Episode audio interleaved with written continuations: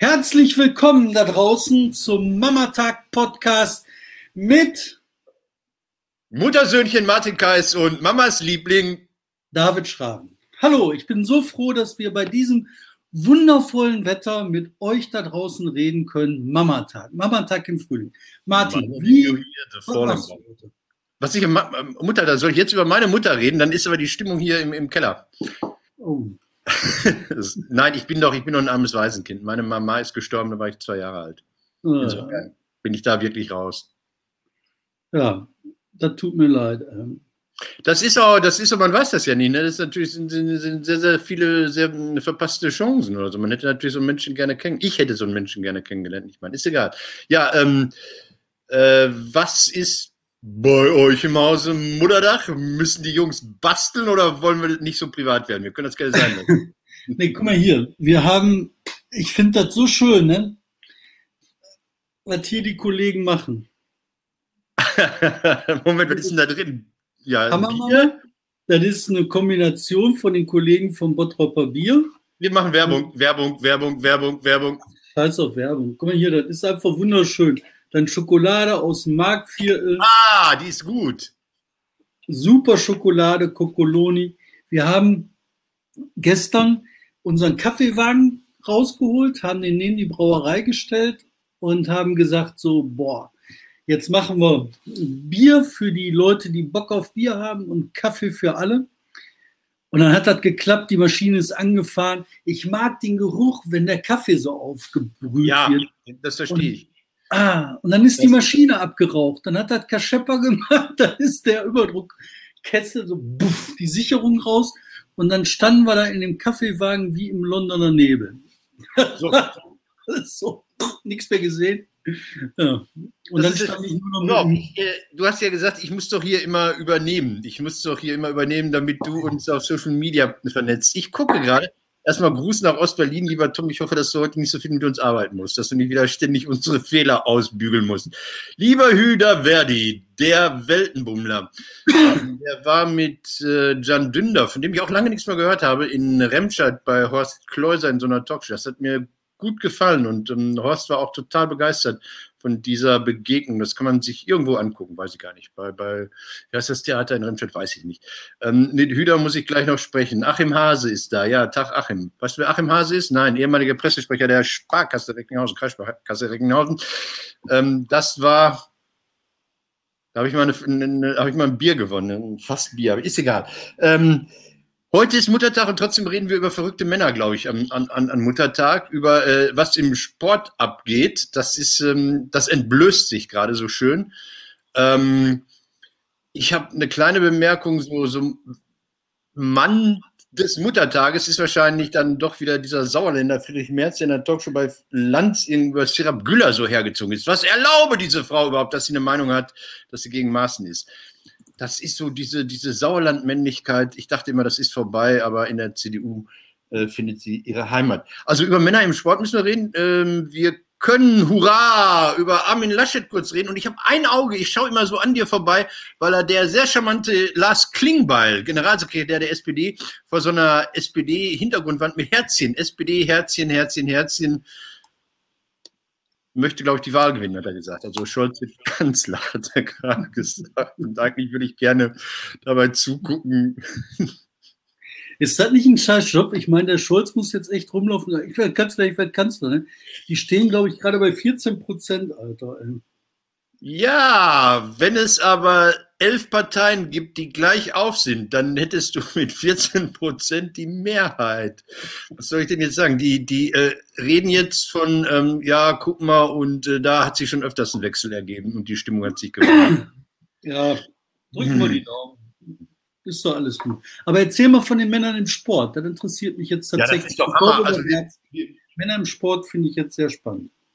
Also ich glaube, das System Sport ist eines, was irgendwie äh, trotz aller Bekundungen, dass man Freizeitsport und Familien und Frauen und äh, Nachhaltigkeit und sonst was betreibt, irgendwie noch immer ein sehr, sehr überholtes ist, zumindest in den Mainstream-Sportarten. Wie das beim Dartwerfen ist, das weiß ich nicht. Im Hockey ist es vielleicht auch ein bisschen fortschrittlicher und vielleicht im Tennisclub ein bisschen exklusiver. Also im Moment äh, sind sehr viele Sportfunktionäre, die sich dadurch hervortun, dass sie sich un unglaublich toll finden, dass sie andere beschimpfen müssen. Es fing ganz, es fing, glaube ich, beim DFB an, mit dem, mit dem Präsidium, was sich da gegenseitig irgendwie äh, nichts gönnt. Die haben einen Präsidenten, den Herrn Keller, das ist ja der Ehrenamtler, äh, äh, den mag man nicht. Warum? Ich bin, ich bin da nicht drin. Ich, ich sehe das nur so, so wie Dallas sozusagen und, und, und bekomme damit, dann, dann wird sein Büroleiter rausgeschmissen. Dann schlägt er sich mit dem professionellen Generalsekretär, dann beschimpft er seinen Stellvertreter als Freisler, dann kommt man in Potsdam zusammen, wo schon die SPD so manch einen Vorsitzenden entsorgt hat um dann festzustellen im Vorfeld, nein, nein, wir sind, wir sind pro Keller. Also hier die Frage, wer Keller und wer Koch ist, ist bei uns eindeutig erklärt. Dann kommt es zu einem riesigen Misstrauensvotum von den Landesverbänden äh, äh gegen Keller und alle, wobei man sagen muss, dass diese Landesverbände so ganz nach demokratischen Strukturen auch nicht zu verstehen sind, weil dann auf einmal die Gegner von Keller da mehr als eine Stimme auf sich vereinen. Ja, dann kommt dieser Wahnsinnstyp Jens Lehmann, den ich viele Jahre damit entschuldigt habe, der ist Torwart. Torwartleute sind immer ein bisschen anders. Ähm, das ist ja der Mann, der auch schon mal mit dem Hubschrauber zum Training beim VfB Stuttgart geflogen ist und beschimpft einen Kollegen, der auch irgendwie äh, äh Sportexperte im Privatfernsehen ist, Dennis Aogo. Und äh, dann sehen alle Dennis Aogo als das große Opfer, Mensch, der arme Kerl, was ist dem passiert? Bis dann herauskommt, dass auch Dennis nicht ganz ohne ist. Also der eine, man darf die Wörter nicht sagen, ne? dann, dann, dann geht die Quote. Ich, ich sag's mal, also ähm, Achtung, Jens Lehmann nennt Dennis, hey, euer Quotenschwarzer. Dennis sagt, bei Manchester habe man trainiert bis zum Vergasen. Dadurch sind zwei Leute ihren Job los. Und jetzt kommt, wie Assi aus der Asche, nee, Phoenix möchte ich gar nicht sagen, wie soll man es nennen? Dann kommt dieser Kleinstadtbürgermeister aus Süddeutschland, der immer dabei ist, wenn es irgendwo Fettnäpfchen gibt, Boris Palmer. Und das Wort möchte ich dann wirklich nicht sagen. Also dann geht es um Geschlechtsteile. Also so, dann zitiert er irgendwie äh, Dennis Aogo, der andere Frauen, äh, über die formidable Ausformung seines primären Geschlechtsmerkmales, glaube ich, irgendwie äh, belästigt. Hammer! Was ist da los? Was ist da los? Lass uns das mal der Reihe nach abschichten. Ne? Du hast ja, sagt, sagt Tom. Kann ich dazu auch gleich noch mal was sagen? Ja, sag du mal was. Hm?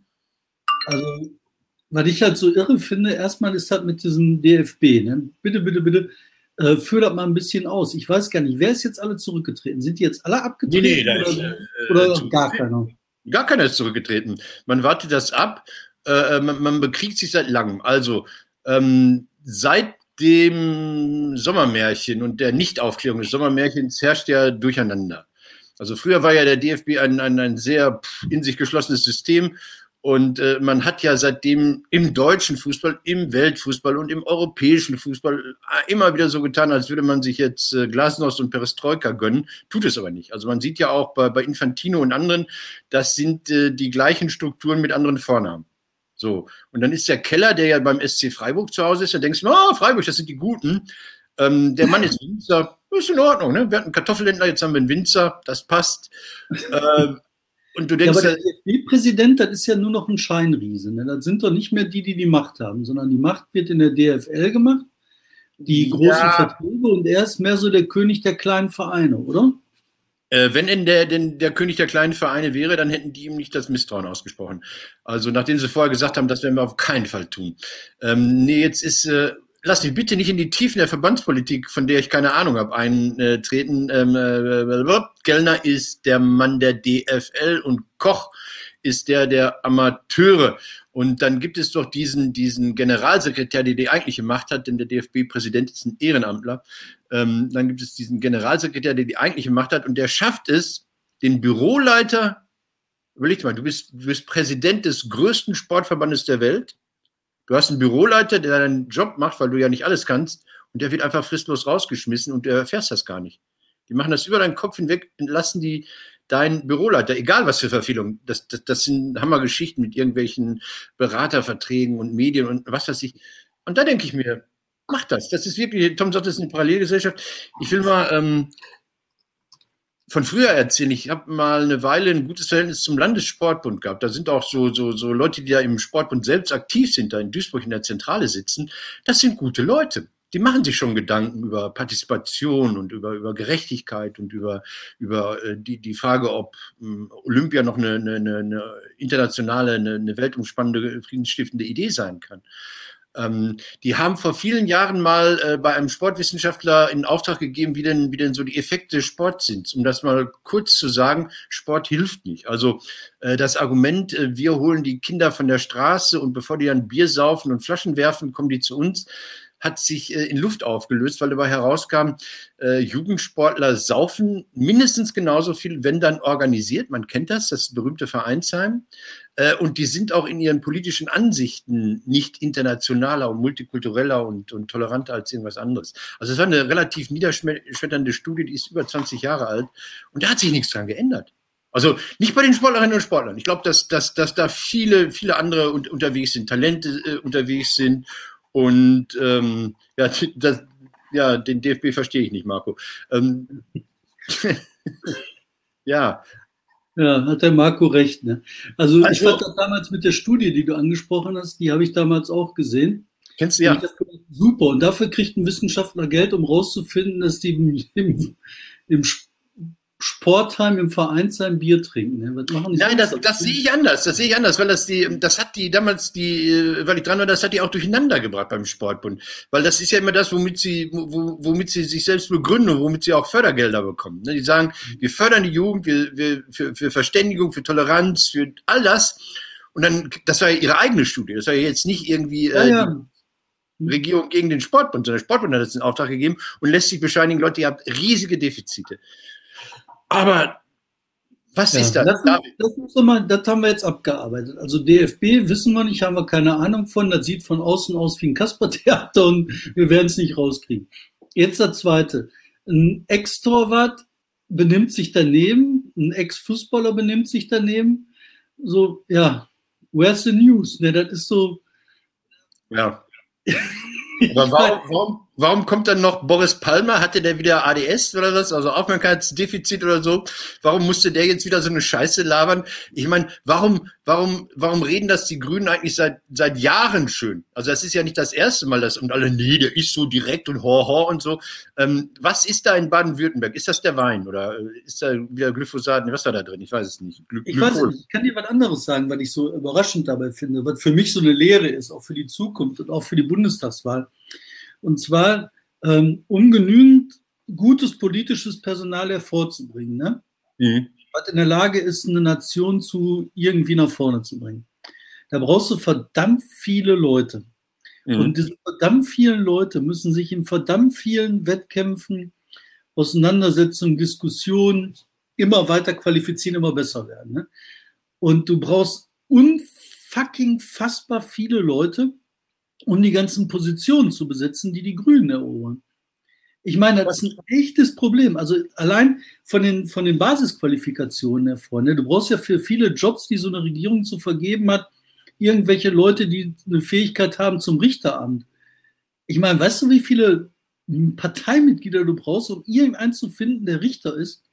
Holla die ja, Wald, Und bei den Grünen, ne, die haben für meine, also für die Stimmenzuwachs, den die haben, haben die in meinen Augen zu wenig People. Die bräuchten wahrscheinlich dreimal so viele Leute, damit die überhaupt die ganzen Stellen besetzen können. Ja, aber die Grünen äh, haben ja das, was, was jeder erfolgreichen Partei äh, passiert. Die Leute laufen zu, weil sie denken, oh Scheiße, da ist was zu holen. Also äh, die sind über 100.000 mittlerweile. Ne? Also die haben, die gute alte SPD ist ja ein bisschen kleiner als die CDU, glaube ich, die nichts Falsches sagen, was ich nie geglaubt habe. Also die Zeiten, dass die SPD mal eine Million Mitglieder hatte. Eine Million Menschen waren in, in der SPD. Das war so Willy Brandt äh, tritt zurück Zeiten. Und die sind natürlich mittlerweile ausgestorben. Also die haben schon eine Menge Mitglieder, aber du hast recht, politische Talente zu finden, das sieht man ja spätestens dann auch auf der lokalen Ebene, wo These, die jetzt nicht zu, zu verifizieren oder falsifizieren, ist ja sehr schön an dieser These.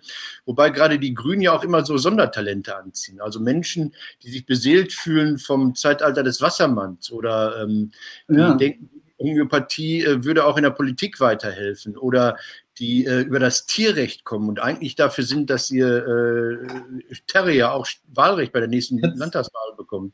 Die kannst, du dich erinnern, kannst du dich erinnern an die damalige grüne Ministerin in NRW, die gesagt hat, so ja, mit der Homöopathie, als wenn da irgendein Wissenschaftler da einfach mal so daherkommt und sagt, dass Homöopathie nichts taucht. Ne? Dann denkst du so, boah, Wo ist die nochmal gelandet? Die hat auch eine Anschlussverwendung gefunden. Ich weiß es nicht. Ja. Mit Sicherheit in der Krankenkasse, wo sie jetzt weiter ihren Scheiß verkaufen kann. Ja, so, ja, ja. ja, irgendwie sowas wird das sein. Aber wie gesagt, ne, du brauchst halt echt viele Leute und das muss von unten kommen. Du musst ganz, ganz viele Kommunale haben. Und dann hast du halt mal einen dabei, der ein bisschen besser ist als andere, der wird dann Chef, dann hast du halt mit einmal Palmer als Bürgermeister. Stehst du da als Partei. Ne? Und jetzt hast du nicht 500 andere Bürgermeister, die sagen, gutes Zeug sagen. Und ich glaube, das wird für die Grünen im Wahlkampf ein Riesenproblem, weil die, wenn die halt irgendwann diese Plakatkampagne starten oder diese Social Media Kampagne oder so, wo die sagen, wollt ihr wirklich von den Leuten regiert werden? Und dann werden die ganzen Waldschrats von den Grünen nach vorne gespült, ne, die dann ihre ganzen verrückten Forderungen stellen. Ne? Das wird schwer. Das, das ist, glaube ich, die große Angst der Grünen. Und äh, interessanterweise ist ja äh, dieses Jahr der Wahlkampf, äh, gerade habe ich es noch irgendwo gehört, ich glaube bei Phoenix, anders als sonst. Keiner von denen stellt ein Schattenkabinett auf. Hm, interessant. Also ja, es ist, der Posten ist frei, man muss sich nicht abarbeiten an einer gerade äh, amtierenden Kanzler oder einer Kanzlerin und äh, man fokussiert das auf die drei. Ich weiß nicht, ob das erfolgreich ist. Lass uns über den einen reden, der jetzt gerade immer noch nicht im Bild ist. Ich sehe jetzt gerade irgendwie. Äh, ich wollte, wollte noch was anderes erzählen. Ja, sag, Entschuldigung. Das Problem, ne, was halt passiert, wenn du ähm, eine demokratische Listenaufstellung hast oder Aufstellung hast zu Wahlen, aber die Erfordernisse an diese Listenaufstellung sind halt nicht hoch genug. Das kannst du in Tschechien sehen, wie Marco gerade sagt. Ne? Marco sagt, da ist halt ein Rechtsradikaler mit 10% ins Parlament eingestiegen. Ach, der hatte nicht mal genug Leute in der Partei, um die Abgeordnetensitze zu besetzen. So, und das ist halt ein Riesenproblem. Und ein bisschen, also ganz so schlimm ist das bei den Grünen nicht, aber wenn er ähm, 26 Prozent nachher wirklich holst in der Bundestagswahl, dann wird das ein Problem. Hm. Und dann musst du dir echt überlegen, ich bin mir nicht sicher, ob die das gemacht haben, ob die jetzt wirklich systematisch die letzten 20 Jahre äh, äh, Leute aufgebaut haben, in Positionen gebracht haben. Ne? Das, ist, das ist richtig kompliziert. Und wenn ich mir dann wieder vorstelle, ähm, zum Beispiel haben die eine Zeit lang mal gesagt, ähm, sie wollen mehr Migranten in der Partei haben. Ne? Da waren die ja schon immer mal mit kleinen Skandelchen, dann hast du da immer irgendwelche komischen Leute gehabt, die mit hochgespült worden sind. Und jetzt habe ich halt gehört von äh, kluger Stelle von Cem Özdemir, dass bei den Grünen das passiert ist, dass die halt ähm, Türken mit rein in die Partei geholt haben, mit Recht und mit Sinn und Verstand, das ist ja klug und gut, aber die haben halt nicht so richtig geguckt, was die Leute an Positionen vertreten. Und schwuppdiwupp hatten die mit einmal so einen Kern in der Partei, ähm, AKP-Vertreter. Erdogan. Ja, das, das, hatten wir doch in, in, in, Hannover, war das doch der Fall, ähm, ähm, dass ähm, ist auch ein altes Phänomen, weil ähm, das war jetzt gar nicht mal bei den Grünen, sondern sagen wir im engeren SPD-Umfeld AWO, Zentrum für Türkei-Studien. Wenn man sich erinnert an den guten Faruk Shen, der lange hier als oh. Wissenschaftler galt, ähm, der ja in Deutschland andere Sachen erzählt hat als in der Türkei. Also ja. ähm, und, und dann, dann je, jeweils mit der Expertise aus dem anderen Land gestrunzt hat. Also das Zentrum für Türkei-Studien, das war eigentlich so eine AWO-Ausgründung, wo man sich fragt, was hat die AWO mit ist egal. Ähm, und das hat sich so verselbstständigt und die Landesregierung braucht immer so einen, so einen netten, Achtung, so einen Türken, der einem sagt, wie toll die Landespolitik ist. Und das hat er dann auch redlich gemacht, ähm, wurde aber in der türkischen Community damals schon nicht ernst genommen. Der ist ja irgendwann dann mal aufgeflogen. Und dann ist er in der Türkei rumgereist und hat gesagt, ich bin der berühmteste Türke in Deutschland. Das war quasi in Jems Jugendzeiten. Und hat da ähm, eine, eine, sehr, sehr nationalistische Politik, also eine Türkei-nationalistische Politik vertreten. Ja. Ja. Aber jetzt haben wir das abgehandelt. Jetzt müssen wir über Mamatag reden. Nee, ich wollte jetzt nochmal, ja, über Muttis Liebling wollte ich jetzt reden, über Armin Laschet, der hat es endlich gemacht. Was heißt das? Das ist bekannt, der, der, hat jetzt endlich das gesagt, ähm, was man erwartet. Also er hat gesagt, nein, mein Platz wird in Berlin sein. Ja klar, er gehört also nach der Wahl nach Berlin. Und das, ähm, das ist schon eine Nummer, finde ich. Also es hat immer äh, Ministerpräsidenten gegeben, die äh, in Berlin oder Bonn was werden wollten. Und ähm, viele mussten dann äh, äh, nicht zurückkehren. Also Schröder war ja auch Ministerpräsident, Kiesinger war, glaube ich, auch als amtierender Ministerpräsident nach Bonn gegangen.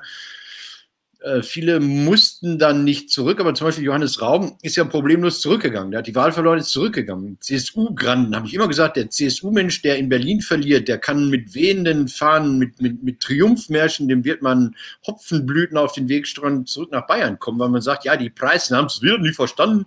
Ähm, und jetzt sei ja die Rede davon, ob Laschet weitermachen kann in. Tom hat den Link reingestellt. Danke, ja, Tom. Danke. Ähm, das waren ja diese beiden Worte. Klares, klares Ja war das, glaube ich. War, war, nein, Tom, such's nicht raus. Also bitte. Ja.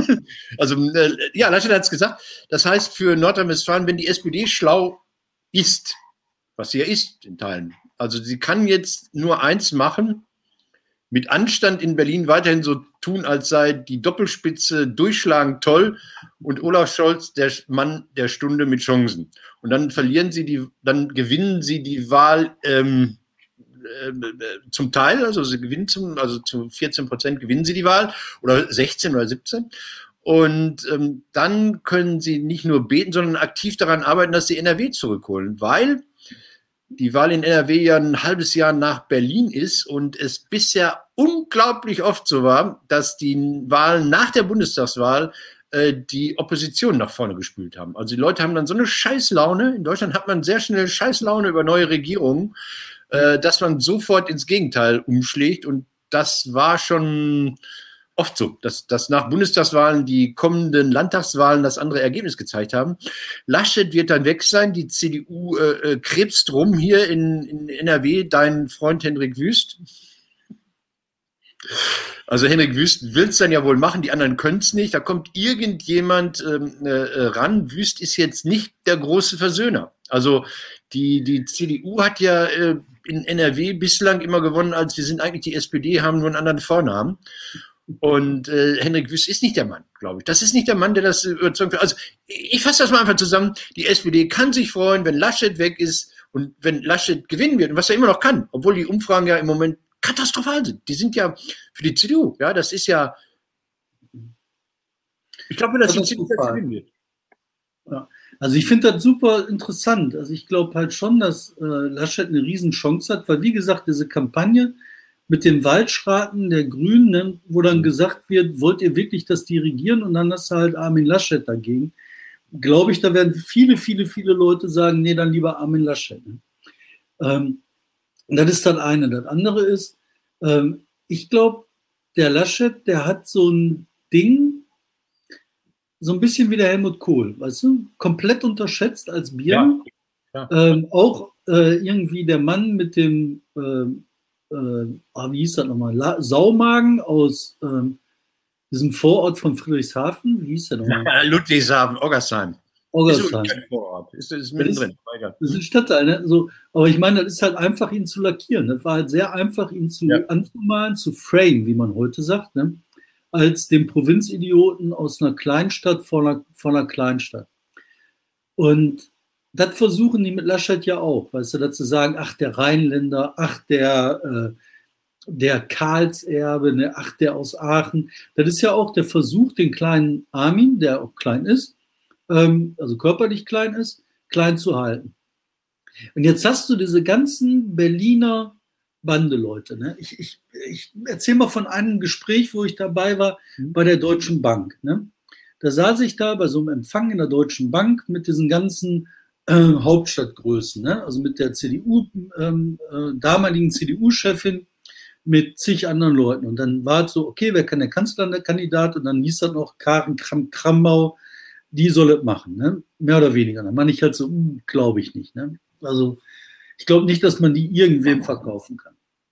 Und da meine ich halt so, boah, den Laschet, ne? der ist halt stark. Dann vertut euch nicht, der ist halt, der sieht halt so klein aus, der sieht halt süß aus, der, aber was der kann ist, der kann versöhnen, der kann komplett unterschiedliche, widersprüchliche Positionen zusammenführen und dann kann er sich durchsetzen.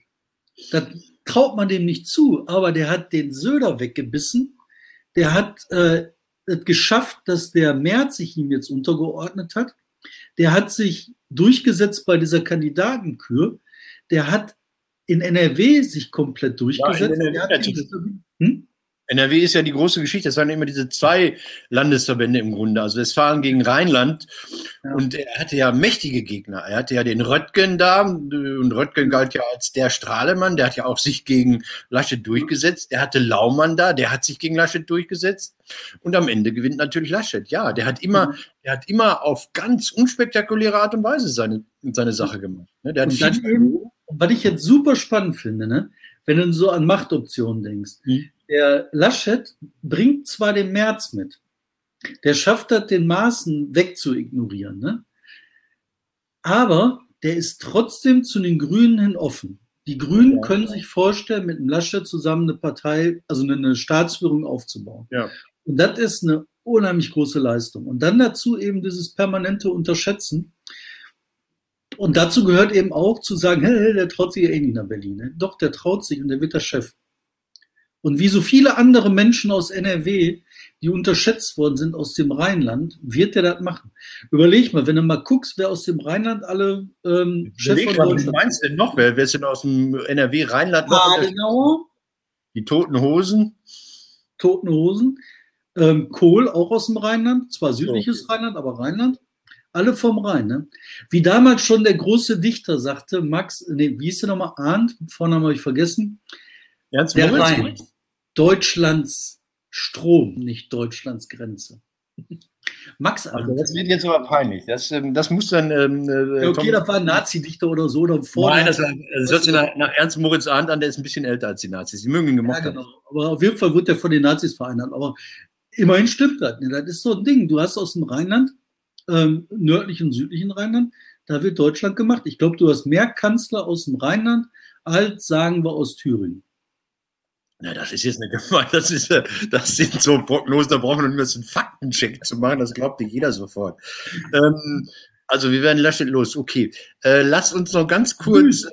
Wir müssen Wüst reden. Du hast gerade Wüst angefangen, jetzt müssen wir auch Wüst beenden.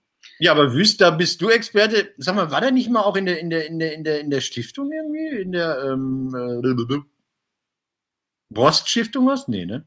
Der war bei den Verlegern, hast du gesagt, ne? Ja, okay. Nein, der war, also ich habe den kennengelernt bei der Jungen Union. Als ihr und, damals zusammen den Ortsverband Münsterland West. ja, Gerüchte werden in die Welt gesetzt. Nein, ich habe mit dem nie irgendwas gemacht. Aber der, ich habe den halt kennengelernt und ich finde das halt, das war damals schon echt interessanter Typ. Und äh, der hat eine spannende Karriere gemacht. Der ist dann ja beim Zeitungsverlegerverband äh, lange, ich glaube, Hauptgeschäftsführer oder Geschäftsführer ja, gewesen. Ja, ja. Und eigentlich ist das ein Unding. Der ist dann als äh, Cheflobbyist der Zeitungsverleger in den, in den Landtag eingezogen und hat Medienpolitik gemacht. Da denkst du dir auch so, ne, das kann nicht wahr sein, das kann man nicht machen. Hat er aber gemacht. Ne? Und im Endeffekt ist das auch scheißegal, wenn man ehrlich ist. Und dann ist der da jetzt halt aufgestiegen und ich glaube tatsächlich, der ist so jung im Verhältnis, mhm da wird Nachfolge aufgebaut. Und das ist nicht nur so, dass der dann in NRW Nachfolge ist, sondern damit kann das Land NRW, kann das Rheinland ne, sich in der Spitze der Nation halten. Da müssen die Hamburger sich lange strecken, um mal wieder einen vorzuschicken. Ne? Jetzt ist ja Bottrop fast Rheinland, ne? Wenn ihr mit dem Arsch irgendwie im Rheinland, dann seid ihr mit dem Kopf in Westfalen sozusagen, oder? Wir sind, wir sind Westfalen. Ja, ich weiß, ich, ich weiß, ihr seid auch kurkölnisches Festival, ihr seid schon auch kurkölnisch. Seid ihr, ähm, seid ihr komplett Aldi Nord oder seid ihr Aldi Süd? Ähm, bei uns ist, man weiß es nicht, wir mischen. Weil in Stärkrad ist schon ähm, ähm, äh, Aldi Süd oder so. Das heißt, du kannst. Warte. Ja, ähm, okay, lass uns über den anderen, über den großen Unterstützer. Also das, die, die Sache ist ja total interessant gelaufen. Das Laschet, dieses klare Ja und wann, wann wird entschieden, wer mein Nachfolger wird, das hing ja so ein bisschen in der Luft. Und, und während Roll noch äh, so ein bisschen rumlavierte, war auf einmal Thomas Kufen derjenige, gesagt hat, ganz schnell die Entscheidung da dachte ich mir, Kufen fällt zu deinem Kumpel in den Rücken. Kufen ist ja, ist ja gut mit Laschet. Nee, der hat quasi seine Propaganda übernommen. Und das war jetzt die sehr unelegante Überleitung zu Thomas Kufen, ähm, der ja Essen überbauen möchte. So. Bleib da. Also, nein, nein, nein. Kohle. Weißt du, ich kann nein, auch. Nein, lass mich das eben erzählen, damit die Leute hier rausziehen.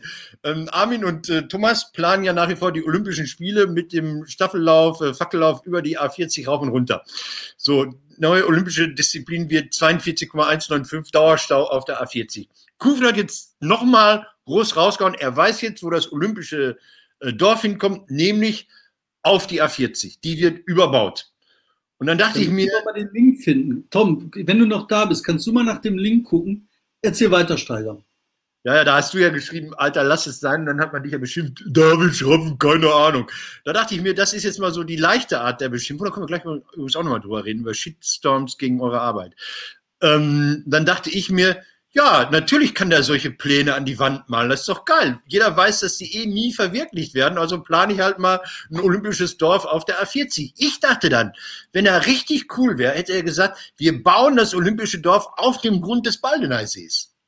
Weil das wäre, das wäre mal, dann hätten die Leute was zu reden. Das war in den Hobbyheften der ähm, 50er Jahre mein Vater hatte die, dieses, dieses Magazin Hobby. Das war so ein utopisches Magazin in den 50er, Science Fiction pur. Wir fahren mit Lufttaxis, wir leben auf dem Mond und wir leben unter dem Meeresspiegel, ernähren, ernähren uns von Plankton. Da ist es doch. Danke, Tom. Wir ernähren uns von Plankton und all solche Sachen. Einfach mal gut was raushauen. Warum denn einfach nur die A40 überbauen? Warum denn nicht wirklich? Also ich bin dafür, auf dem Grund des Baldenersees wird das olympische Dorf mit Planktonenergie angetrieben. So, ja, aber jetzt mal ohne Scheiß, ne? ich finde, das ist eine Geldverbrennerei. Ne? Mhm. Da hat der, äh, hier der Mronz, der hat da ein paar Leute gefunden, die sagen so, Mronz, hier, hier kommt die Kohle geflogen. Ne? Und dann setzen die sich hin und machen da irgendwelche Schwachsinn. Ich meine, die Idee grundsätzlich ist ja nicht bescheuert zu sagen, wir überbauen die A40. Warum nicht? Gerne, ne? kann man woanders auch machen. Aber das mit Olympia zu begründen, wo jeder weiß, das kommt nicht. Warum schreiben die nicht drauf? Stadtentwicklungsplan, was weiß ich, Essen Nord, wir überbauen das. Da wird er sofort, ja, kann man ja machen. Warum nicht? Man, ne? Meiner Plan ist seit 100 Jahren weil man glaubt, dass man diese großen Leuchtturmprojekte braucht, um sowas durchzubekommen. Äh, man hat das ja, guten Tag, ah, Herr Hase, äh, lesen wir gleich. Ähm, weil man ja glaubt, dass man diese großen Leuchtturmprojekte braucht. Ich habe das live miterlebt bei der Eröffnung der Expo damals im Jahre 2000 in Hannover. Also wo Hannover dann ganz viele neue Straßenbahnen bekommen hat, das Expo-Gelände, das Messegelände erweitert hat und ein paar Autobahnen dann elfspurig wurden, wo man auch dachte, das hätte man ohne die Expo nie bekommen. Das mag sein, aber man hätte die Expo auch weglassen können, weil die war jetzt nicht so dolle, dass sie im Nachhinein irgendjemand äh, vermisst hätte, wenn sie nicht stattgefunden hätte. Nee. Aber nochmal mit diesem Olympia-Ding, mit dem Überbauen der A40. Ne? Ich kann mich daran erinnern, da war ich ein junger Mann. Da war ich, sagen wir mal, 20 oder so. Ähm, da war dieser Fallschirmspringer, der vergessen hat aufzumachen, der von der FDP, Möllemann. Möllemann. Möllemann. Möllemann hat dann schon erzählt immer, er möchte die A40 überbauen und hat darauf auf Pläne zurückgegriffen, die irgendwie 200 Jahre alt waren. Als sie mit Kutschen dahergeritten sind, da haben die das schon erzählt. Das wird nicht passieren. Du sagst ja was. Hast du mitbekommen, dass man, dass man in Dortmund den, den alten Hellweg ausgegraben hat? Eichenbogen. 1600 ne? Jahre alt. Besser erhalten als die Straßen, die 1950 in Deutschland gebaut wurden. Wahnsinn. Ja, gut, okay. Äh, nee, aber erzähl mal, das fand ich total spannend, weil das waren ja Bretterwege, Bretterbohlen. Eichenbohlen, Eichenbohlen gesichert mit kleinen Steinchen, also äh, quer verlegt, düm, düm, düm, äh, die, die jetzt durch glückliche Umstände, weil sie in einer Lehmschicht eingelagert waren, äh, überlebt haben. Und jetzt jetzt Tom, bitte nicht Tom, bitte sag mir nicht, von wann das war. also die sind uralt und ich habe die gesehen, ich war irgendwie, hat mich das glücklich gemacht, dass man da äh, am Dortmunder Osten Hellweg was, glaube ich, nee, glaube ich, also am, am, am Stadtring ein bisschen rumgebuddelt hat. Und dieses alte Zeug wird es sieben, acht, neun, zwölf Jahre dauern, bis diese Balken äh, konserviert sind. Weil in dem Moment, wo man sie ausgräbt, beginnt schlagartig ihr Verfall. Das ist ja. äh, Menschenverrückt. Was ich so schön finde, ne, das ist diese Straße an sich, die finde ich halt, das ist so eine wundervolle Straße. Soweit ich mich erinnere, geht die von Königsberg nach Aachen, ne? Ja, da hat Theo Grütter vom Ruhrmuseum äh, mal schön drüber gearbeitet. Die sind nach Öffnung der äh, Grenzen, also um 1990 haben sie die alte Reichsstraße äh, 1, B1, die B1 ist das, hat man dann verfolgt. Irre, ne? Ganz schön verrückt. Total irre. Und dann, und dann findest du die halt immer noch überall. Ne? Dann, und dann hast du da teilweise alte Gasthöfe dran, die mhm. sind von 1700, da stehen dann so Plaketten dran hier hat Goethe auch Niemals. nicht geschlafen. Ne? Ja. Und hier auch nicht. Und Napoleon ist darüber geritten. Geil. Ja, okay. Was? Ich habe ich hab noch ein, ein, ein, ein, ein ernstes Thema, was. Nee, nee, lass uns. Äh, ich hatte gerade beim Thema Kufen gesagt, da hast du dann so ein bisschen schlafen, keine Ahnung, sowas bekommen. Äh, war das der Tag der Pressefreiheit oder was, wo ihr auch vom Korrektiv mal veröffentlicht habt, was ihr da alles für, für, für Post bekommt? Ne? Was, was, was war das diese Woche? Ja, also wir haben also wir, wir machen ja Faktencheck und wir machen mhm. halt, äh, also die arbeiten zu allen möglichen Themen. Und da kriegst du halt säckeweise Hass. Ne? Und wir sind ja nicht die Einzigen, sondern kriegt ja im Prinzip jeder, der irgendwo was macht in der Gesellschaft, der kriegt säckeweise Hass. Ähm, ist doch ziemlich scheißegal, ob du von der SPD bist, FDP bist, ob du Journalist bist, ob du Kulturwissenschaftler bist. Ich nehme an, selbst Aladin Elmar Falani, einer der nettesten Menschen, die es gibt auf der Welt, der wird säckeweise Hass bekommen, ja. weil er ähm, sich mit Gedanken auseinandersetzt, mit Ideen auseinandersetzt. Und wir haben dann mal zusammengeschrieben, dass die Leute mal lesen, was da an Hass gekübelt wird. Was ich halt interessant finde, ist, dass diese, diese, diese Hasswege durch die E-Mails sehr leicht sind. Aber ich glaube, dahinter steckt der Versuch, in Kommunikation zu treten. Mhm. Warum strengst du dich an, was zu schreiben? Warum strengst du dich an, jemand anders zu sagen, dass du ihn hast? Macht doch keinen Sinn. Wenn du den scheiße findest, sagst du, finde ich scheiße, ich kümmere mich um was anderes. Aber die nehmen sich die Zeit und die Muße, die Leute anzusprechen. Und auf der einen Seite ist das halt schrecklich, weil du halt merkst, dass das in der Gesellschaft ist. Auf der anderen Seite, glaube ich, gibt mir das auch so ein bisschen Hoffnung, weil ich da einen Ansatzpunkt sehe, tatsächlich mit Menschen ins Gespräch zu kommen. Das sage ich jetzt nicht als Sozialarbeiter, sondern wirklich. Also wenn mich dann Leute so anschreiben, dann antworte ich oft, ähm, so hör mal, das Wetter ist schön, ne? ich, ich möchte jetzt gleich mal rausgehen, vielleicht mit meinen Jungs angeln gehen, eine Runde Rad fahren, ich möchte das Leben leben. Und ich hoffe, dir geht das auch gut und du findest Leute, mit denen du dich verständigen kannst, mit denen du gut bist. Und dann schreibst du das, und dann sind die Leute perplex, weil die Eskalation nicht weitergeht, sondern weil, ey Mann, wir leben doch. Ne? Was, was, wen interessiert das? Und dann kriege ich unheimlich oft so zurück, ah ja, du hast ja eigentlich auch recht. Ne? Ach, dann geh mal, geh mal angeln, ne? Petri Hall, vielleicht fängst du was. Und ich glaube, das hat viel damit zu tun, mit dem Versuch der Menschen in Kontakt zu kommen, wenn die verlernt haben, wie das geht. Weißt mhm. du, du, hast so eine Phase als 16-Jähriger, da fällt dir das leicht. Da gehst du raus und sagst Hi und dann kennst du einen. Oder du gehst in eine Kneipe und sagst so Guten Tag und nach zehn Minuten kennst du die halbe Kneipe. Aber irgendwann kommst du in ein Alter rein, wo das nicht mehr geht. Und du versuchst, diesen Kontakt zu finden. Aber weil du nicht mehr weißt, wie es geht, fällt dir nur ein, ey, Arschloch damit du Reaktion kriegst. Und ich glaube, wir als Gesellschaft müssen uns echt Gedanken machen, wie wir halt die Menschen wieder aufnehmen. Aber das, das ist sicherlich eine Lesart. Ich glaube nur nicht, dass die immer stimmen. Deshalb bin ich jetzt beim, beim nächsten Thema NSU 2.0. Ja, das sind andere Arschgeigen. Bei denen ist das dann nicht mehr so. Ja, da ist dann halt Kommunikation am Ende. Ne? Ja. Sollen wir darüber reden? Weil ähm, da hat sich ja was ergeben, was die Leute, glaube ich, ein bisschen äh, durcheinander gebracht hat. Also NSU 2.0.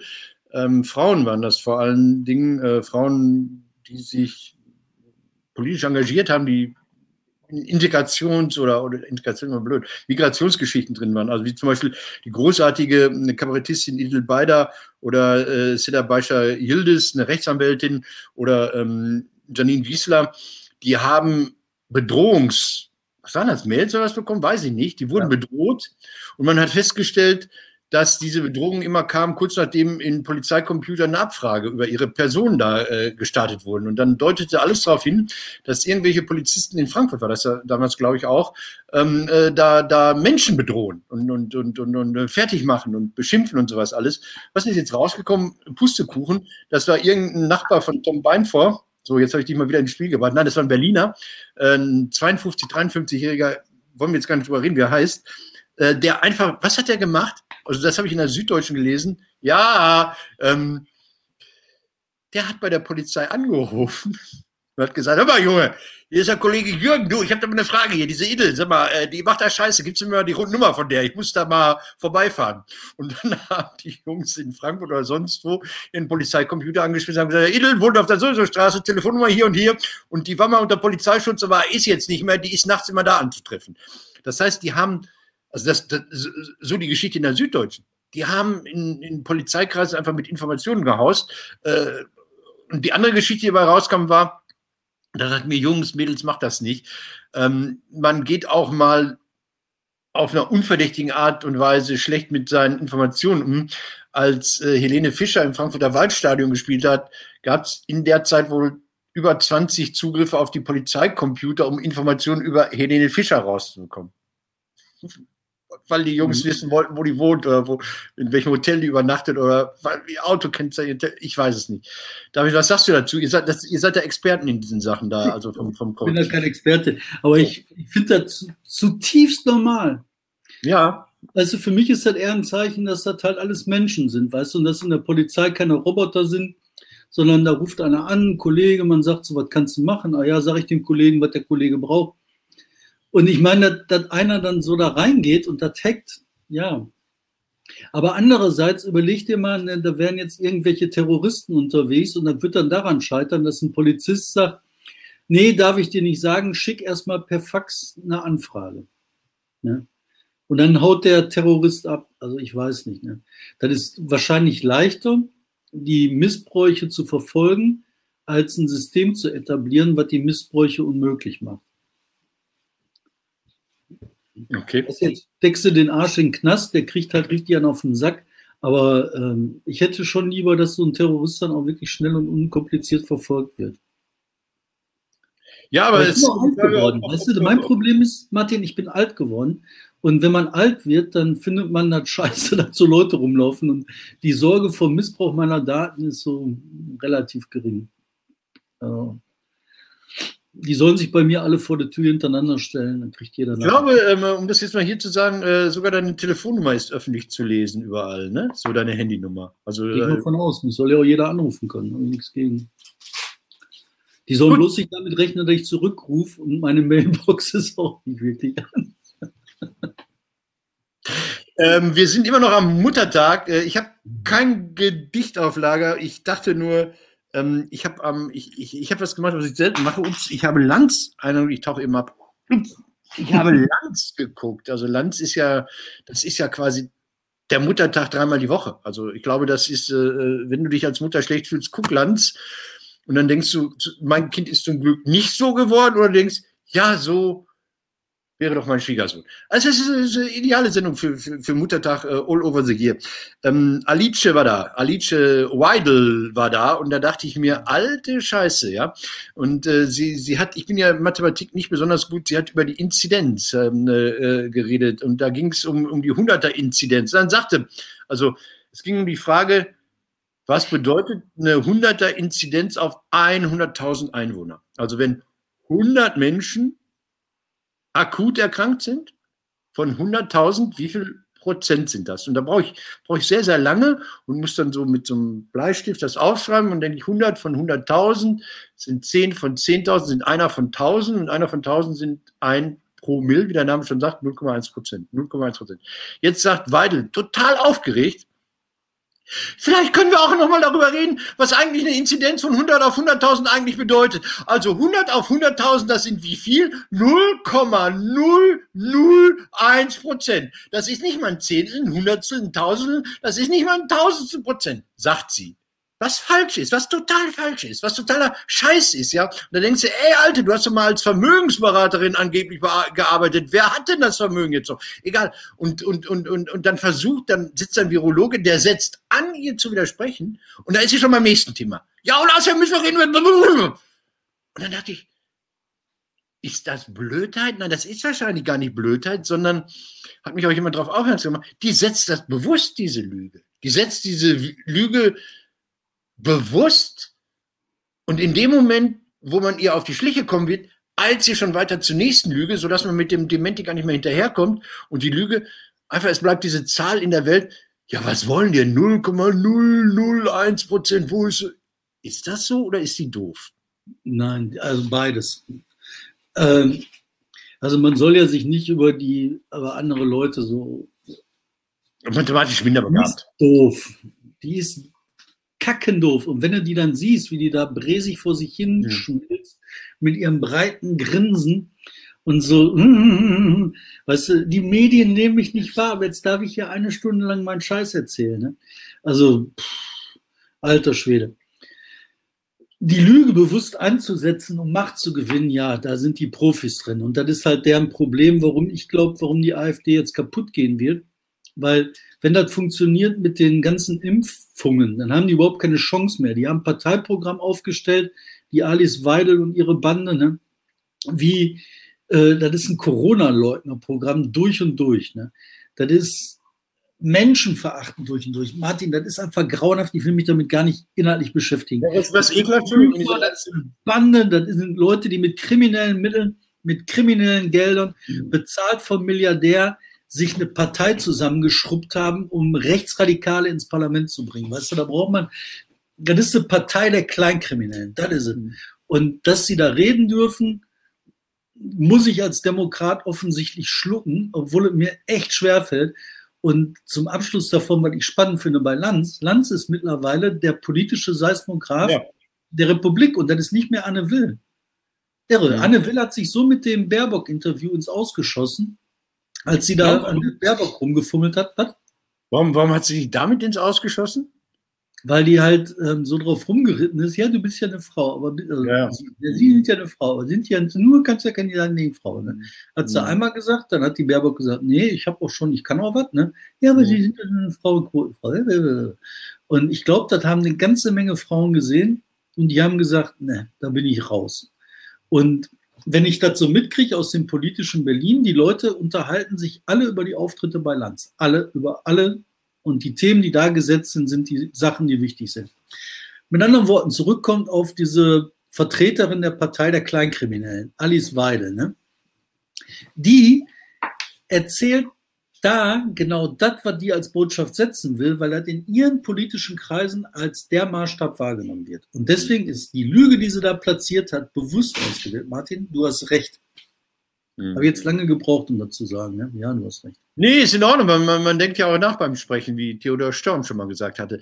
Ähm, die hat dann ja auch, und, und das scheint ja für normal begabte Menschen total lächerlich gesagt. Also wenn ihre Jungs aus der Fraktion da zu den ähm, Querdenkern und Pegida-Leuten und so gehen, dann ist das nicht, weil sie sich da gemein machen und weil sie sich da äh, solidarisieren und das toll finden, sondern um sich zu informieren. Also man sei da bei diesen Demos, um sich zu, aber ist egal, komm. Ich wollte noch was vorschlagen. Äh, Muttertag hier, Alice Weidel, ich habe hier zwei Tests bei mir, beide mit so einem großen C. Ich will jetzt gar nicht sagen, worum es da geht. Vielleicht könnte man das auch so als Intelligenztest in so Talkshows einführen oder sowas.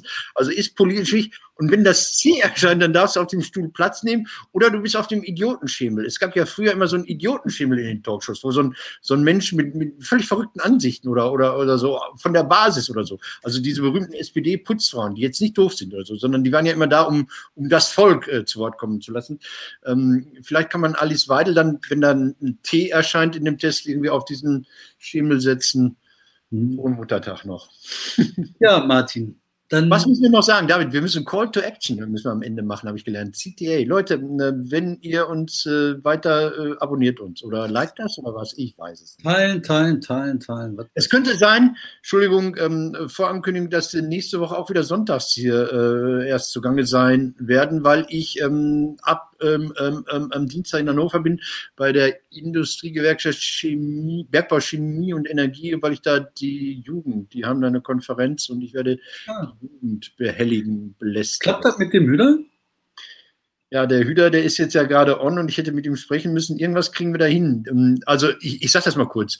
Ähm, ich habe vor vier Jahren bei der da haben wir auch schon hier äh, äh, den Podcast gemacht. Da warst du angeln mit den Blagen, mit den Kindern und der Frau ja. ihr irgendwo angeln. Und dann haben wir, ich war in Frankenthal in der Nähe von Oggersheim. Äh, kurz vor dem Tod von Helmut Kohl war das. Das ist mir jetzt auch.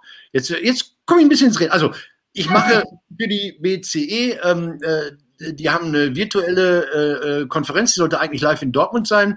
Da hätte ich dann so eine, so eine Begleitshow gemacht, so wie Straßenbegleitgrün. Das mache ich auch gerne. Äh, und jetzt ist das online und da hätte ich gerne ähm, das Jugendprojekt von euch, nämlich die Salon 5 Aktion mit dabei. Ähm, zum einen, weil ich die wahnsinnig toll finde, diese Aktion, und zum anderen, weil es ja passt, weil es ja aus Bottrop kommt und ähm, mit der äh, Ruhrkonferenz auch in den Fördergeldern drin ist, um zu gucken, wie gehen wir mit einer Region nach der Kohle um. Also das passt gut zu IGBCE.